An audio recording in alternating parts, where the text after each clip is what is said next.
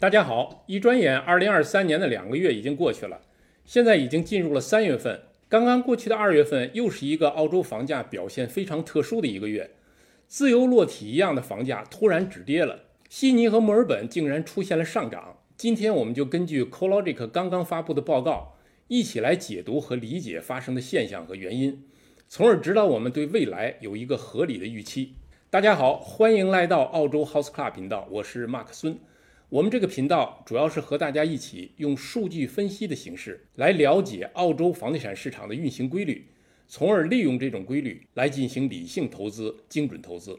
现在我们来看一下今天要分享的第一份报告，它的名称叫做 CoLogic 住房价格指数，题目非常醒目的写到二月份的房产价格录得下跌的急速减缓。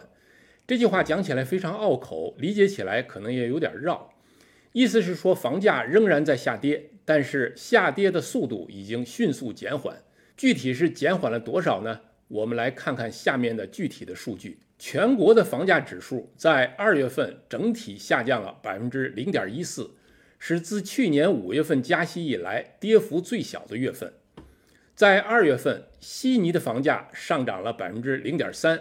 这也是造成全国房价下跌速度急剧减缓的最主要的原因。当然，也还有各种其他的因素。达尔文下跌了百分之零点三，是所有的首府城市里边唯一的一个加速下跌的城市。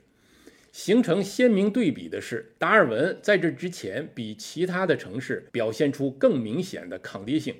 其他的首府城市除了霍巴特以外，二月份的跌幅全部都低于百分之零点五，霍巴特的跌幅为百分之一点四。在过去的四个星期，首府城市的新增挂牌量比去年减少了百分之十七，比五年平均水平减少了百分之十一点九。可见，过去四个星期的市场供应量明显减少。供应量的减少是跌幅放缓的一个重要因素。首府城市的拍卖清空率在二月份的后半段达到了百分之六十五以上，这其中悉尼的拍卖清空率达到了百分之七十以上。这是自去年二月份以来的最高值。这张图是一个月以来各首府城市和 regional 地区的房价变化图。我们可以看到，新州的首府城市房价上涨了百分之零点三，而 regional 地区的房价却下跌了百分之零点五。在维州和昆州，首府城市和 regional 地区的房价都是下跌的，但是幅度已经大为收窄，只有百分之零点四左右。南澳和西澳都是首府城市略有下跌，regional 地区在上涨。大家看到塔斯马尼亚的表现非常特殊，首府城市和 regional 地区都仍然在大幅下跌。首府城市霍巴特的月度跌幅为百分之一点四，如果按年化计算的话，跌幅达到了百分之十六点八，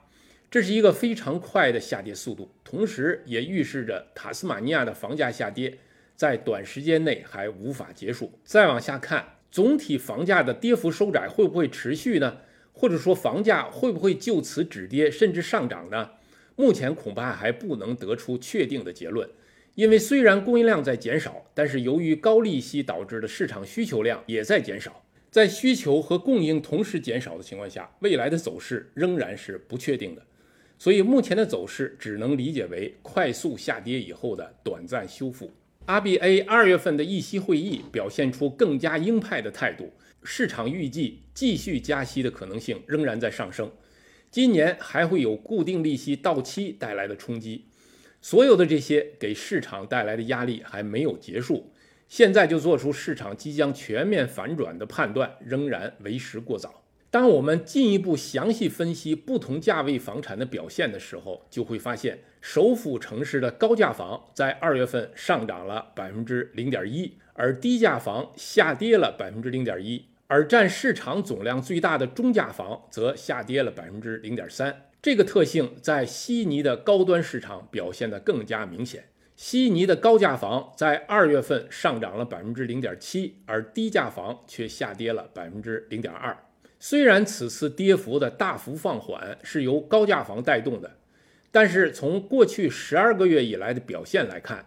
首府城市的高价房下跌了百分之十三点五，而低价房却有百分之一点七的上涨。因此可以说，首府城市的快速下跌是由高价房引起的。此次的下跌快速减缓也是由高价房引起的。这一点在过去每一轮的房价周期当中几乎都是相同的。这就是高价房在上升周期和下跌周期当中起到的引领的作用。这也是澳洲房地产市场的规律之一。Regional 地区的房价在二月份下跌了百分之零点三。虽然这个幅度看上去比首府城市百分之零点一的跌幅还要大，但是零点一的跌幅主要还是由悉尼的市场影响的。在除了新州以外的其他州，Regional 地区房价表现仍然比首府城市要强。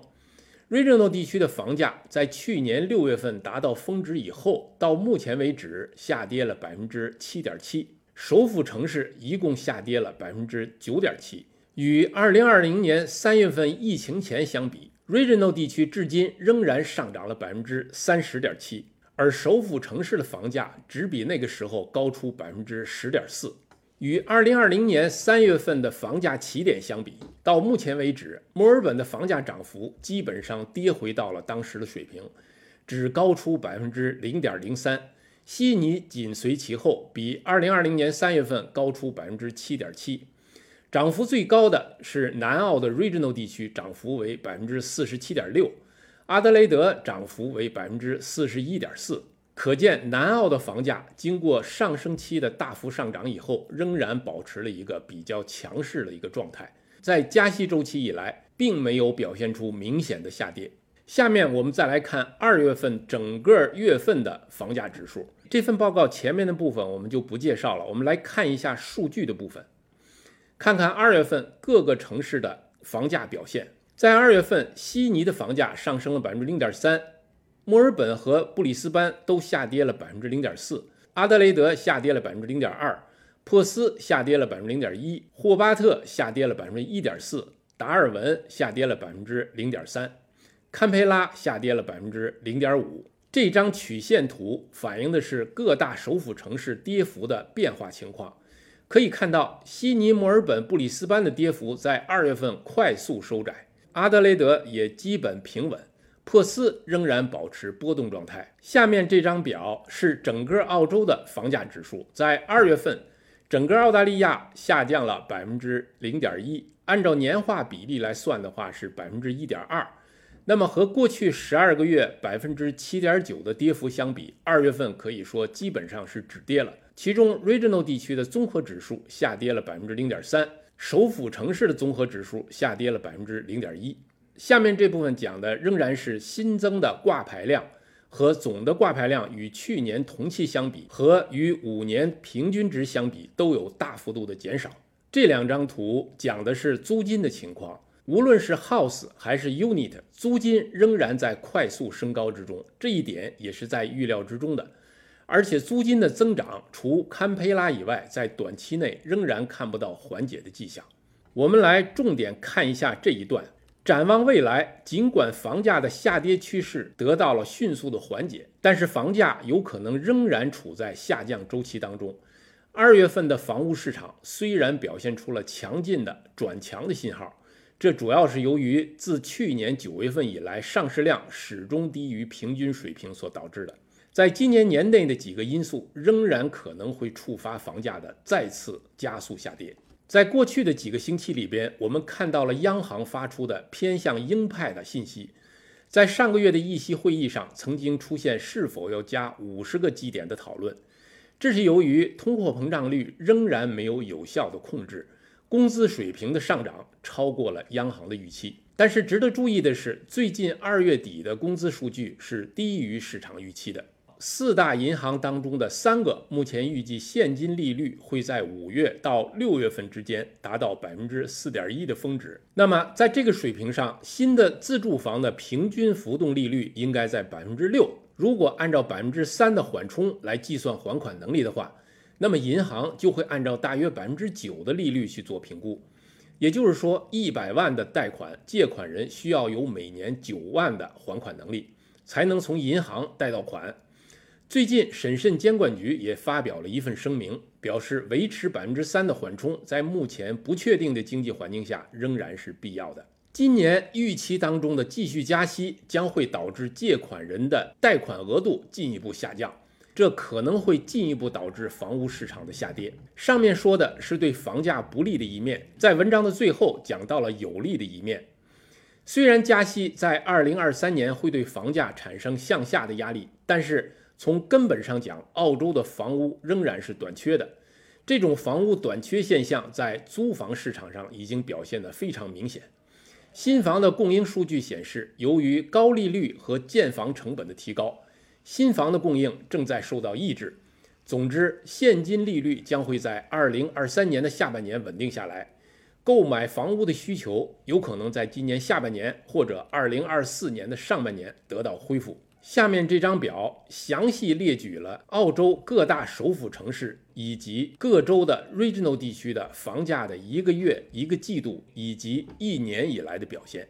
以及 house 和 unit 分别的表现。有兴趣的朋友可以在视频下方找到免费下载的链接。我们再来看一下截止到二月二十六号的这一周的房价数据。在这一周当中，全澳一共有两千三百九十三套房屋进行了拍卖，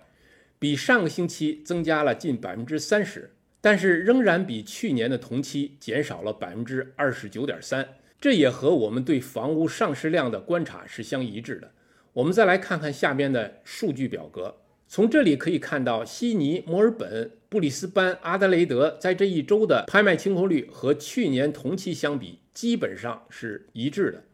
阿德雷德甚至更高，但是拍卖数量与去年相比却有明显的减少。我们再往下看，这一周另外一个比较有意思的数据是，本周不仅悉尼的房价在上涨，墨尔本的房价也从之前的下跌转为了上涨，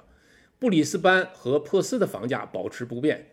这份报告我也放在视频下方，有兴趣的朋友可以去下载。另外，最近很多朋友都在为下一步的买房做准备。如果你也有这样的想法的话，我们为您准备了一份澳洲购房手册，里面详细列举了在澳洲购房的程序以及贷款、合同、验房、印花税等等细节。欢迎您点击视频下方的链接免费下载。感谢大家的收看，再见。